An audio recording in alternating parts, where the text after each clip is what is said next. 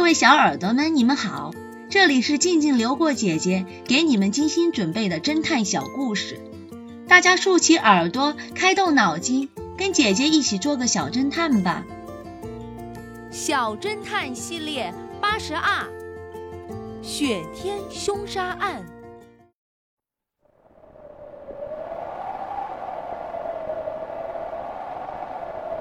大雪下了整整一天，地上的雪积得厚厚的。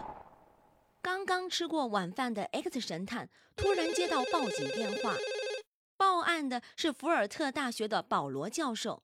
他紧张地说道：“X 神探先生，我的学生 Lily 被人杀害了。”X 神探问道：“您在哪？”保罗教授回答道：“我就在那名学生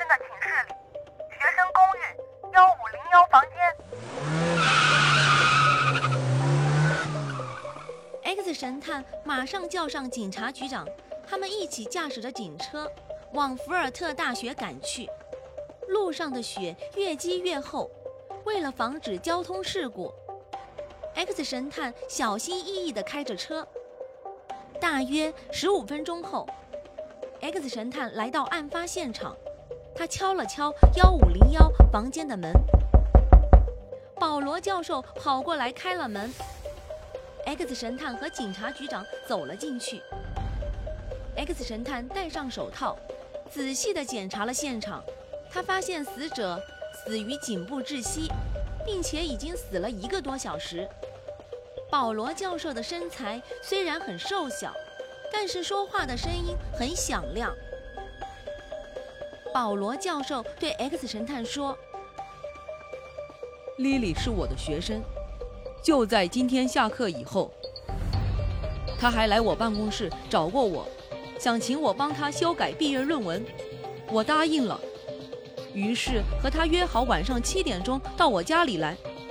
他说他的舍友今天晚上都不在，他一个人有些害怕，让我还是到他寝室去。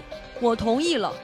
吃过晚饭后。”我准时七点来到他的寝室，我按了很久的门铃，但是没人应答。我轻轻地推了下门，发现门没有锁，于是就进去了。然后我就看见莉莉躺在地上，已经停止了呼吸。我马上报了警。X 神探走到门外，望了门口雪地上的脚印。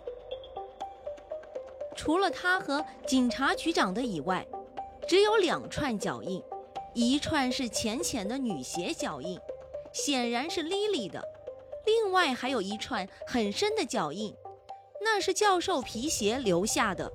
X 神探想着，怎么会没有凶手的脚印呢？X 神探看了看身材瘦小的教授，嘴角露出浅浅的微笑。小侦探们。你们推理出真相了吗？把你们的想法留在评论区，与其他的小朋友一起来讨论吧。姐姐会在下一集末尾告诉你们真相哦。记得订阅小侦探，这样就不会迷路了。无痕的犯罪，这个故事的真相是：如果真的有强盗潜入。受过严格训练的狼狗就会大声的吼叫，然而，西边邻居家的老头却只听到汽车的声音，说明凶手是狼狗熟悉的人，也就是狗的主人清水。